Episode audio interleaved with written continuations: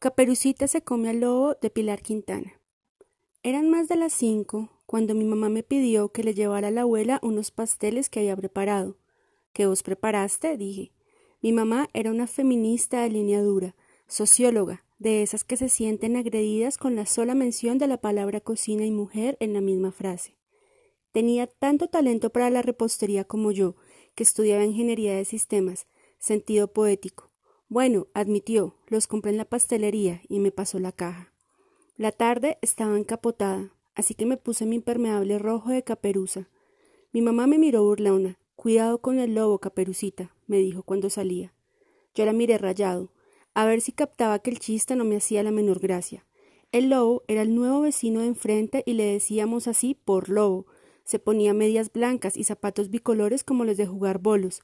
Se forraba el torso con camisetas de tela brillante y complicados motivos fluorescentes. Tenía un gimnasio en el garaje de la casa que dejaba abierto cuando se ejercitaba para que todo el bosque, nuestro barrio, pudiera admirarle la, la frondosa musculatura. Naturalmente mi mamá y yo asumimos que era narco. Nada de eso, nos dijo la abuela, que por su agitada vida social se sabía la vida de todo el mundo. El lobo era el potentado de las salas de Internet del norte de Cali. Tenía más de 25 establecimientos entre Santa Mónica y La Flora. A la abuela, por supuesto, le pareció que el individuo era una curiosidad pintoresca que adornaría sus fiestas y para mi horror lo invitó a la siguiente que ofreció. Desde el primer momento me puso los ojos encima. A cada rato me lo encontraba, eran verdes, mirándome con una mezcla de cinismo y morbo. Entonces elaboraba una sonrisa retorcida y yo le volteaba la cara. Nunca intentó ponerme conversación ni me sacó a bailar. Por fortuna. La música lo arrebataba y alzaba los meñiques y animaba a su pareja zumbándole epa, mami, eh, eh, así, así. Se dedicó a mirarme nada más, apostado contra las paredes desde la pista de baile. En las esquinas, mientras botaba el humo de sus cool frozen nights, mientras sorbía whisky del vaso, mientras conversaba con alguien o frotaba a otro en un bolero lento. Cuando vio que nos íbamos se abrió paso por la fiesta como un tiburón, y le preguntó a mi mamá, a ella y no a mí, si quería que nos llevara en su carro. No, gracias, le dije yo, y sin más agarré mi impermeable rojo de caperuza del perchero. Mi mamá me alcanzó en la calle, lloviznaba. Quiso saber qué me había hecho el tipo para tratarlo tan mal. Parecía lista para uno de sus ataques de iracundía feminista. Pero yo estaba más iracunda. Me regué en una invectiva sobre lo lobo que era, la provocación de su mirada, la insistencia de su mirada. Me explayé en el particular. Le di ejemplos y todos los detalles explicativos, y como se me agotaron las injurias, volví a machacar sobre lo lobo que era. Mi mamá soltó la carcajada. ¿Qué le dije? Ella se había parado, las manos en la cadera, los ojos vivos con un punto de socarronería, que insistí. No puedo creer que no te des cuenta, me dijo. ¿De qué? me impacienté. Siempre didáctica, en vez de responder mi pregunta, mi mamá elaboró otra. Explícame una cosa, empezó suspicaz. ¿Por qué sabes que te estuvo mirando toda la noche? Ella misma se respondió sin darme tiempo de explicar nada. Porque vos también lo estuviste mirando. Lo miraste tanto que hasta sabes qué marca de cigarrillo fuma y cómo baila. ¡Ja! se bufó. El odio que le tenés no es sino una máscara para tapar lo que realmente sentís, suspiró. Me miró a los ojos y finalmente sentenció.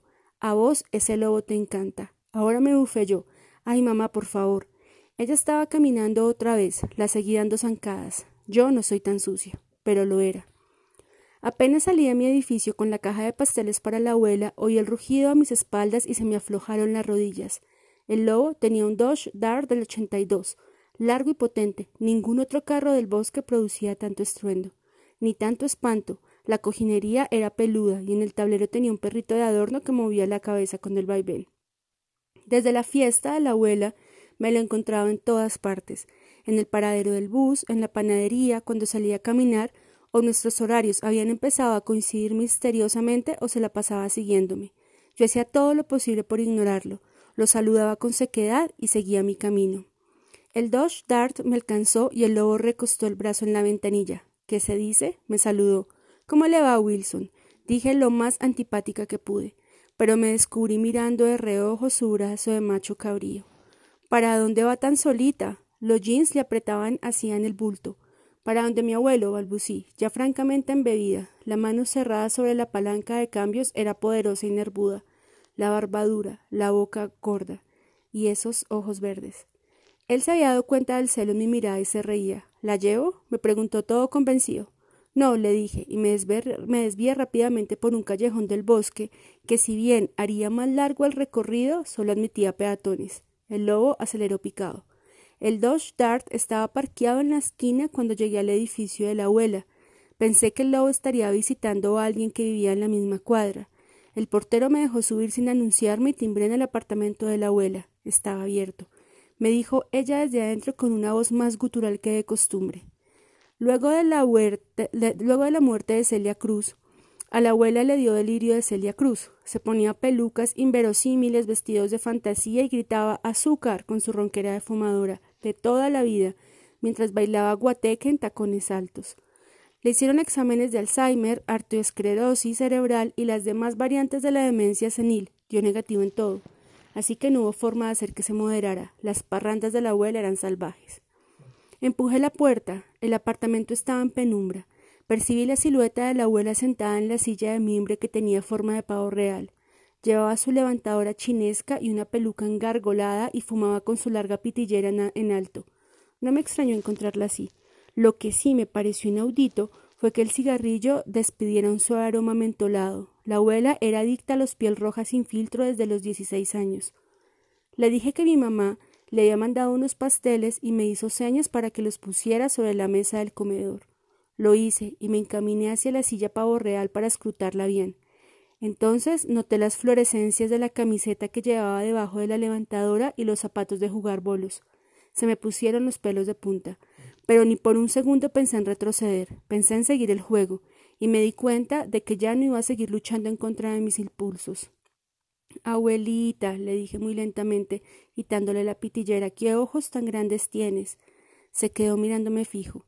Son para verte mejor. Cuando me incliné para apagar el cigarrillo, me acerqué a su oreja y le recorrí los pliegues. Abuelita, susurré, ¿qué orejas tan grandes tienes? La piel se le erizó, son para oírte mejor. Me estiré como un gato y le ofrecí el cuello. Abuelita, ¿qué nariz tan grande tienes? Se metió en él y aspiró. Es para olerte mejor.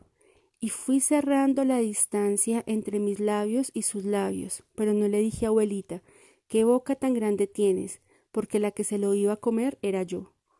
Lo besé, le metí la lengua como una serpiente, la saqué, le desaté la levantadora y le bajé la cremallera de los jeans. Le cogí la verga y sentí en mis dedos el cosquilleo de un fluido que le subía. Eso me enloqueció, se le había puesto durísima. Él metió la mano por el impermeable, me acarició las tetas y me pellizcó un pezón. Eso me enloqueció más. Me monté entre sus piernas. Él buscó por debajo de mi falda y me corrió el calzón. Le apreté la verga, me la inserté. Solté un gemido y nos empezamos a mover. El polvo fue desesperado. Fue ávido, fue duro, fue delicioso. Nos vinimos juntos en una explosión como de juegos pirotécnicos y fue liberador. Había cumplido una perversión. Cuando acabamos, no necesité mirarme al espejo para saber que tenía una sonrisa maliciosa de satisfacción puesta en la cara.